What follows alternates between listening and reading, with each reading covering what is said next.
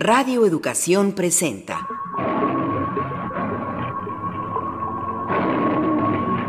Imaginarios sonoros.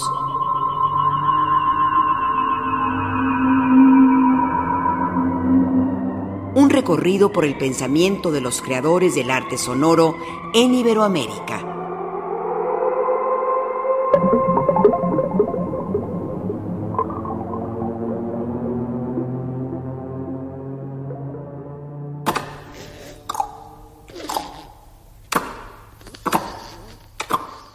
Bienvenidos a nuestra cita con los creadores del arte sonoro en Iberoamérica.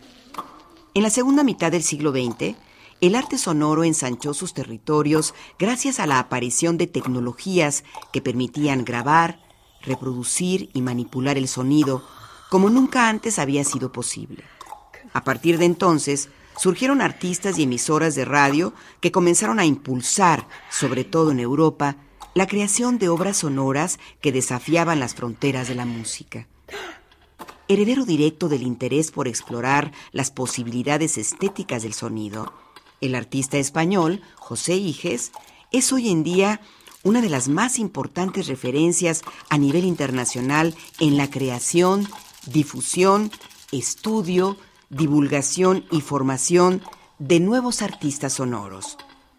La aportación de José Iges a la expansión del arte sonoro en América Latina es incuestionable.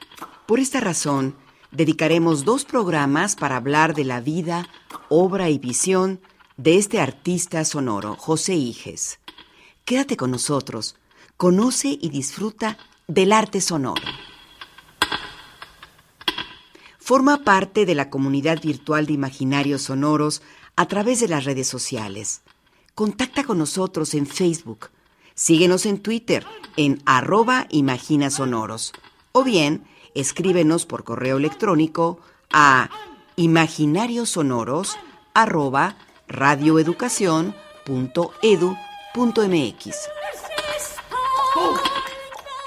Una de las formas de conocer a un creador sonoro es a través de los sonidos que ha nutrido a lo largo de su vida su imaginario. Acerquémonos a José Iges y dejemos que nos cuente cuáles son los sonidos que lo definen.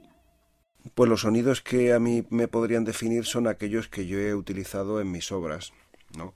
Por ejemplo, sonidos mm, que pueden ser eh, el de una extraña versión de la eh, internacional eh, cantada por un niño y acompañada por un casiotone eh, y registrada en una fiesta de, final de reunión de Ars Acústica hace algunos años en Viena. O, por ejemplo, el sonido de la cascada, que lo llama la escalera del agua, en el Generalife de Granada, con unos sonidos de agua realmente extraordinarios. O, por ejemplo, eh, pues el sonido de una puerta que chirriaba de una manera bastante peculiar en, en una casa en la granja hace un par de años, o el sonido de los afiladores, que es un sonido común, eh, diríamos, una, marca sonora cultural eh, de todos los pueblos ibéricos, como bien sabes, o de pronto el sonido de la noria mm, ya inutilizada de un aljibe en el Centro Cultural Recoleta, en Buenos Aires. Eh, son sonidos que yo en algunos casos he utilizado o hemos utilizado, Concha y yo, en, obras nuestras, ¿no? y que de alguna manera han ido definiendo un perfil eh, eh, más allá incluso de utilizar eh, sonidos musicales, pero por otra parte tan valiosos y tan, y tan llenos de vida como pueda ser un do de una flauta o un, o un la en la quinta escala de un piano. ¿Qué fue lo que provocó que José Iges se acercara al mundo sonoro? Creo que según me cuentan, ya de, niño, cuando me llevaban a pasear al Paseo del Prado, o sea, la, calzada, por donde corrían los coches, que había pocos, los carros, como decís en México, pues era de pavés. Eso quiere decir que sonaban de otra manera y que los motores también sonaban más, con lo cual, según parece, yo reconocía los muchos coches, no muchos coches que pasaban por el sonido del motor y los diferenciaba. No lo sé si es verdad o si es una leyenda urbana creada por mi familia, pero la cuestión es que eso fue, quizá para mí, eh, o para mi propia biografía personal, el, inicio de un interés por el sonido del, mundo. ¿no? Eh, luego se concretó tocando algún que otro instrumento, eh, se concretó mucho más cuando, mm, después de toda esa larga experiencia eh, en el mundo de, digamos, del folk rock y del folk en un momento dado, me interesé mucho más por la música contemporánea y también por, por la música electrónica en un, laboratorio en Madrid que ya no existe, el laboratorio Alea, eh, y también en algunos cursos que hice en, en, Po, en Francia. Y bueno, toda una serie de influencias, un programa que yo empecé a hacer también, un tanto experimental, en una radio pequeña en FM en, en Madrid, en la finales de los 70, y todo eso me fue impulsando, diríamos, hacia interesarme desde la música, música popular en un primer momento, hasta la música culta. Y de hecho la radio ha tenido eh, desde luego una importancia decisiva en mi vida a ese nivel porque de alguna manera ha servido para canalizar un interés por difundir eh, socialmente ese tipo de, obras y de propuestas que a mí me interesaban, pero también de alguna manera para aprender yo mismo de esas otras obras y para canalizar eh, tendencias e intereses que al final han redundado en mi propia obra. José Iges es compositor, artista sonoro e intermedia, doctor en ciencias de la información e ingeniero industrial.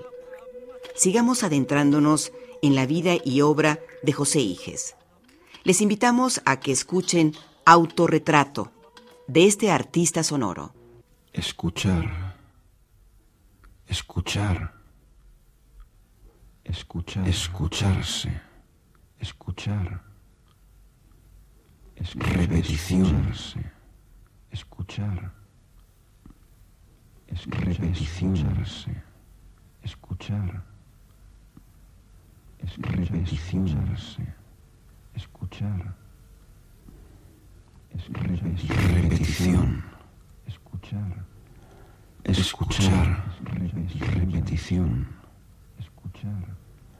Escuchar, repetición, escuchar, escuchar, repetición, escuchar, escuchar, escuchan, escuchar, escucha, escuchar, escucha, escuchan, escuchar, escucha. Escuchar el silencio, escucha, escuchar a los otros, escucha, escuchar, escucha, escuchan, escuchar, escucha, escuchar, escucha, escuchan, escuchar, escucha, escuchar, escucha, escucha, los pensamientos.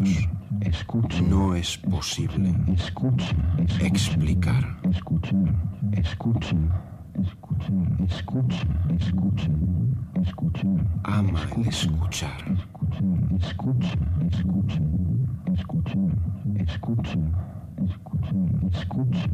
Escuchar la música es muy difícil. Es un fenómeno raro. Escucha, escucha, escucha, escucha, escucha,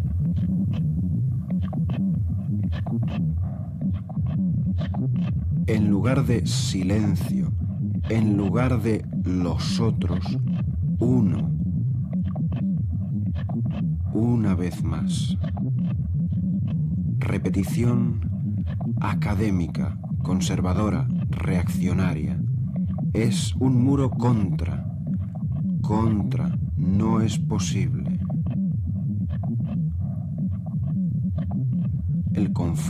La repetición, los mitos. Siempre lo mismo, con pequeñas diferencias.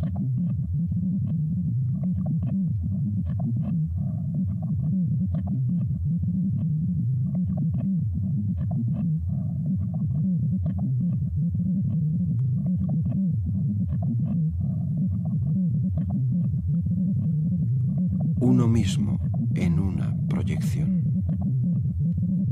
En lugar de escuchar el silencio, en lugar de escuchar a los otros, uno, una vez más.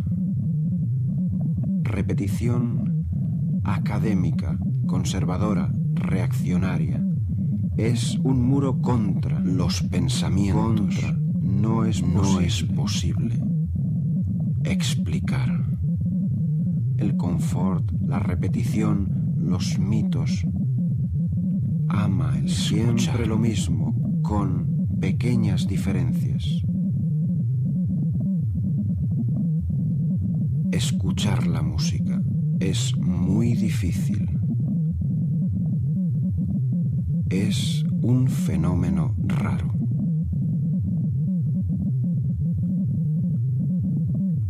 Uno mismo en una proyección. En lugar de escuchar el silencio, en lugar de escuchar a los otros, uno espera escucharse a sí mismo una vez más. Es una repetición que resulta académica, conservadora, reaccionaria. Es un muro contra los pensamientos, contra lo que no es, posible, aún hoy día explicar. Se ama el confort, la repetición, los mitos, se ama el escuchar. Siempre lo mismo, con esas pequeñas diferencias que permiten demostrar inteligencia. Escuchar la música es muy difícil. Yo creo que hoy en día es un fenómeno raro. Se escuchan cosas literarias, se escucha lo que se ha escrito, se escucha uno mismo en una proyección. ¿Qué les pareció autorretrato? Queremos saber su opinión a través de Twitter. Imaginarios Sonoros está en las redes sociales. Facebook, Imaginarios Sonoros. Twitter, arroba Imagina Sonoros. Información, arte sonoro, artistas sonoros y tu participación. Únete a nuestra comunidad.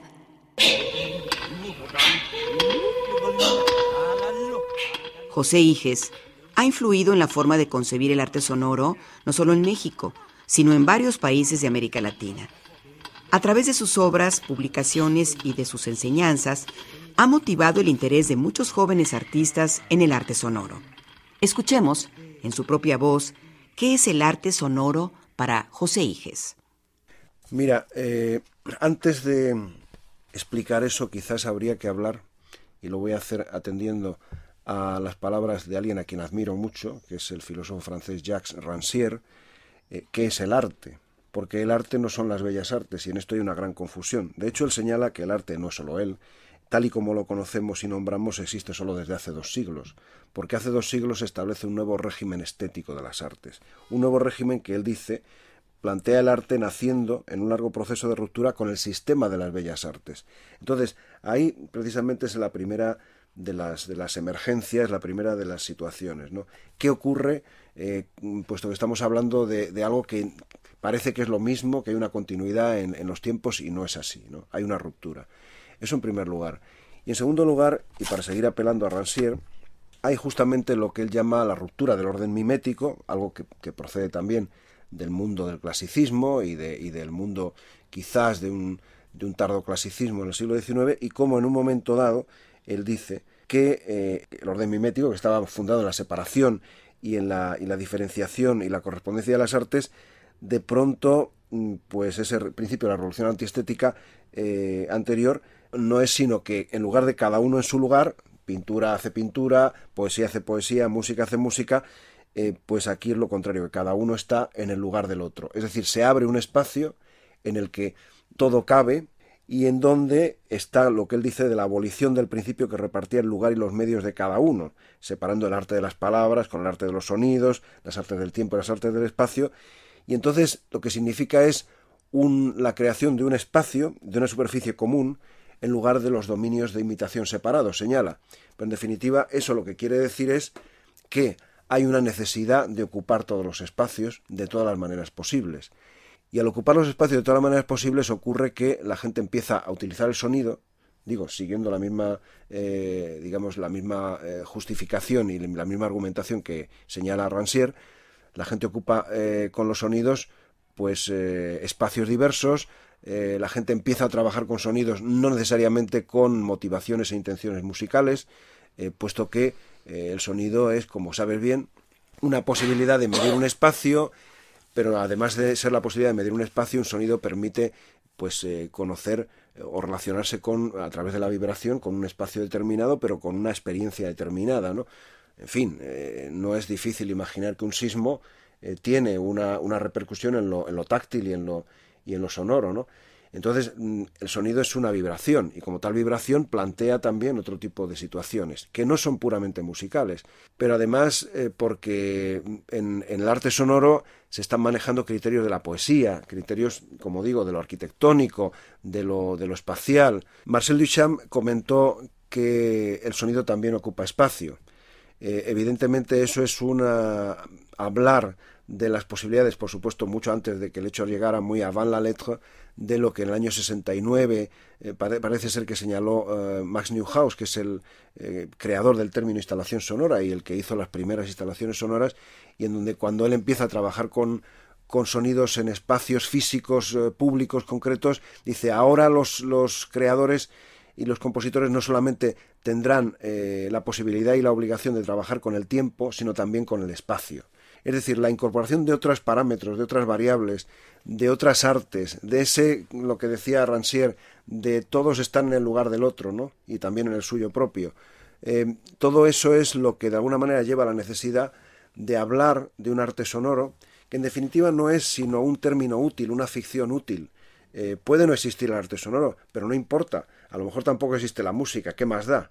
El asunto es que necesitamos utilizar los sonidos para expresarnos y los, lo necesitamos de una manera con la cual evidentemente no se expresa la música a veces, ¿no?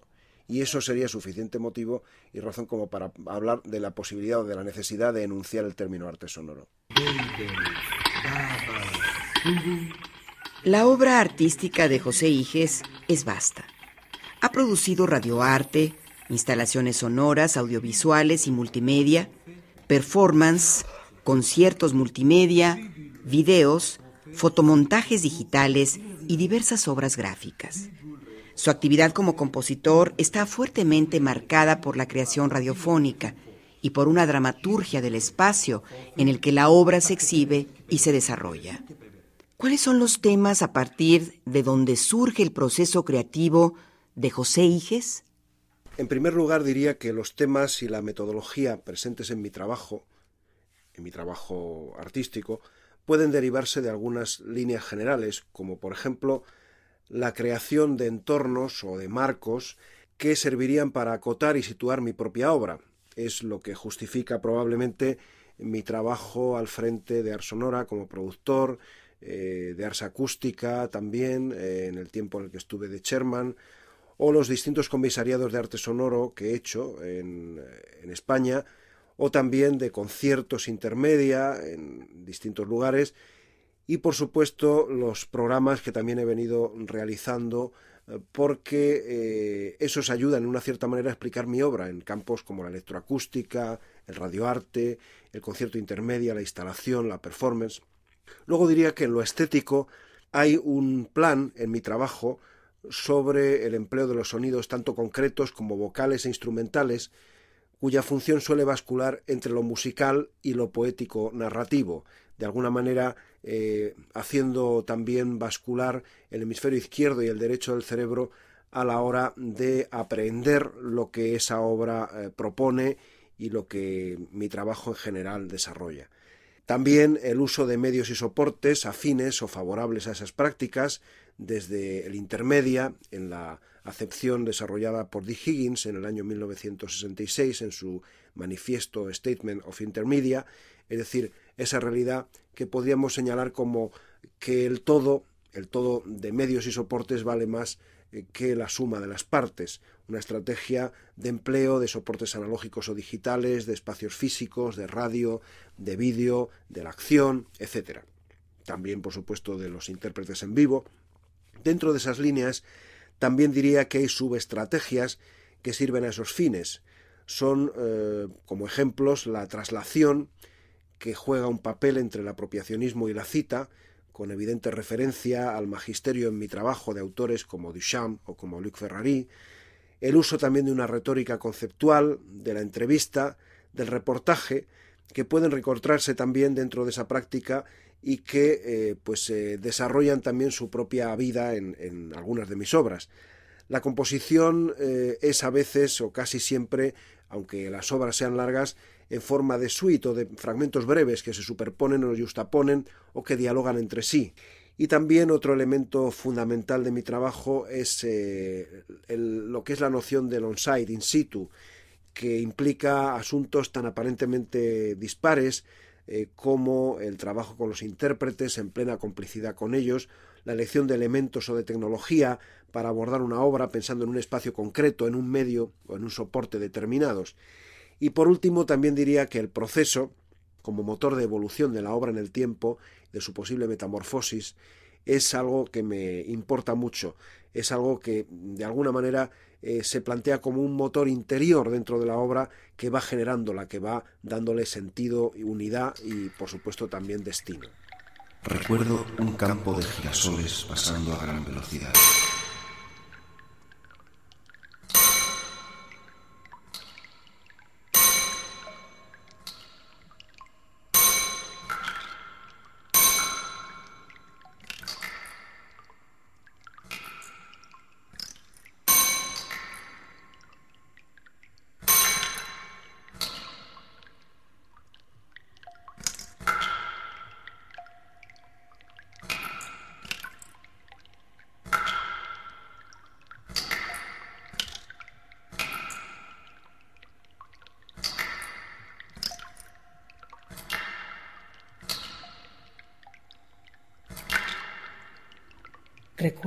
El abrazo del reencuentro.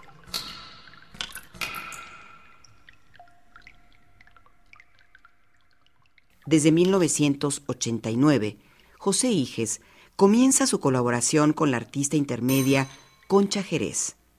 Viven y trabajan en Madrid y ambos son pioneros del arte electrónico en España. Juntos han participado en numerosas exhibiciones y festivales internacionales, siendo uno de ellos precisamente el festival Ars Electrónica de Linz, Austria. Conozcamos de cerca cómo es el proceso creativo de IGES. El proceso creativo es que depende. El proceso creativo puede surgir sobre todo de la necesidad exterior de hacer algo, ¿no? Eh, Yo qué sé, cuando por ejemplo Concha y yo hicimos Jardín de Poetas para la Fonoteca Nacional de México eh, para su inauguración, como sabes muy bien, en diciembre de 2008, nosotros pensamos, porque somos muy, muy um, on-site, ¿no? O sea, muy, muy in situ, muy de qué vamos a hacer para tal sitio, ¿no? Entonces, tal sitio era un lugar en donde había estado Octavio Paz y presuntamente imaginábamos con sus amigos poetas departiendo por ese jardín. Entonces, dijimos, bueno, podemos hacer un jardín de poetas. Concha había realizado toda una serie de trabajos sobre la voz de los poetas recitando su propia poesía y a partir de ahí empezamos a crear con otras realidades, transformando, eh, modificando las voces o no, ritmizando un poco eh, algunos aspectos, creando reflexiones de, de, en el espacio de ese tipo de voces, tratadas o no tratadas, musicalizadas o no, algunas con sentido, otras sin sentido, yendo a veces, como yo voy muchas veces en mi obra, del sonido significante al sonido puramente musical o, o textural, y ahí va avanzando por el espacio del jardín toda esa realidad, diríamos, como un espacio de encuentro, ¿no? Para que el visitante, pues, estuviera allí y paseara también con esos sonidos. ¿Cómo surge eso? Ya digo, toda la vida detrás y de pronto una necesidad, ¿no?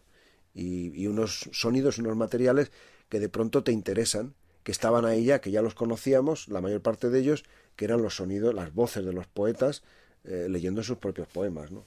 Ahí fue esa, el, único material sonoro. Cada vez la motivación es distinta. Y entonces tú trabajas con los sonidos conforme, ya digo, a tu propia criba, ¿no? a tu propia eh, tu propio espíritu, tu propia manera de ver, que naturalmente evoluciona a lo largo del tiempo, claro. Haz clic y únete a nuestra comunidad. Imaginarios Sonoros está en las redes sociales. Facebook, Imaginarios Sonoros. Twitter, arroba Imagina Sonoros. Hagamos del arte sonoro nuestro espacio de creación. La radio es un medio para producir y transmitir arte. De ello se percató José Iges desde que se vinculó con la radio y cimentó su interés por la experimentación artística sonora. ¿Qué papel juega la radio en la creación artística sonora? Pues la radio es el espacio eh, de fusión de muchas cosas. Es la superficie, por así decir, si lo queremos llamar una superficie, pero también un espacio en donde diríamos hay una eh, adición de heterogéneos. Quizá en de los pocos lugares en donde eso pueda ser posible, dentro del, de todas maneras, del mundo creado por la cultura del altavoz, ¿no? del altoparlante, del parlante, ¿no? de, las bocinas. ¿no? Bien, pues entonces eh, ese mundo de las bocinas es el que en definitiva la existencia de esa tecnología nos ha permitido pues eh, reconocer como, como, natural el hecho de que de pronto nos están dando por esas bocinas un mensaje de lo que sea o de pronto sale eh, una música muy elaborada o de pronto sale la conjunción de música, de palabra, de efectos sonoros, de objetos sonoros, un paisaje sonoro, toda una serie de cosas, ¿no? y una composición basada en esos elementos, evidentemente, para un medio como la radio, y jugando con el lenguaje de la radio, sería radioarte. Luego, entonces, radioarte es una parte del arte sonoro que requiere y que, y que, y que utiliza hasta sus últimas consecuencias el espacio y la superficie de la radio. Hay un impulso constante en José Iges para difundir el arte sonoro, crear foros de reflexión, investigación, generar ideas y proyectos que dan a conocer las creaciones contemporáneas del arte sonoro en Iberoamérica. Una de sus más recientes aportaciones en octubre del 2012 fue la coordinación de Resonantes, primer encuentro iberoamericano de arte sonoro en radio, que se llevó a cabo en el marco de la novena Bienal Internacional de Radio gracias al auspicio de la Fonoteca Nacional. ¿Cómo logra José Iges la combinación de la creación, la investigación y la difusión del arte sonoro? Diría que eh, a propósito de mi actividad como curador de exposiciones o proyectos de radioarte, de arte sonoro, de mis textos, eh, cursos, conferencias en torno a esos campos de la creación, y por supuesto también de mi trabajo de tantos años como divulgador al frente de Arsonora y más recientemente en propuestas o proyectos también radiofónicos como realizado para la Fonoteca Nacional de México, Monumentos de Arte Sonoro, junto a Concha Jerez, o la serie Iberwave que he venido realizando para eh, Kunz Radio, diríamos que todo eso eh, lo que pretende es crear un marco que permita pues a la gente, a mis colegas también, al mundo en general, comprender mejor mi propio trabajo artístico, enmarcarlo en un contexto. Y por último también, pero no menos importante, está mi interés por situar a los artistas que eh, difundo, que promuevo en ese tipo de actividades, pero muy especialmente a los artistas del entorno español o iberoamericano, eh, el colocarlos en un sector y una época de la creación que les equipare con los grandes autores anglosajones o centroeuropeos. De ese modo intento, no desde luego reescribir la historia del arte sonoro y del radioarte o la historia del arte del siglo XX y XXI en general, sino más bien, eh, no pretendo tanto, pero sí diversificar y enriquecer el discurso sobre esas artes y los archivos culturales, eh, sobre ellas, claro, es decir, el plantear otros discursos paralelos o complementarios de los oficialistas, diríamos así, de los, de los grandes autores, de los grandes nombres, para introducir también ese discurso en el ámbito internacional y hacerlo, por supuesto, ante un público especializado, no solamente el público que puede asistir a esos eventos, a esos conciertos o escuchar ese tipo de programas. Gracias por acompañarnos. Te invitamos a que la próxima semana escuches la segunda parte del programa que hemos dedicado a José Iges.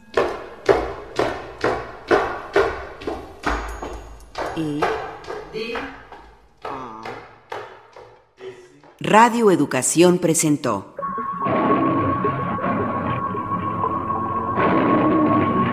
Imaginarios Sonoros.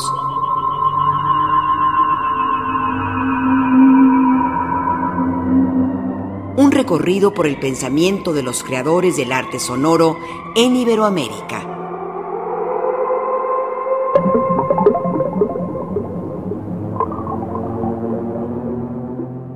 Participamos en la realización de este programa en los controles técnicos y Pro Tools Paco Aguilar, en la asistencia de producción Liliana Trejo, investigación y musicalización Miguel Ángel Fernández, Conducción María Eugenia Pulido.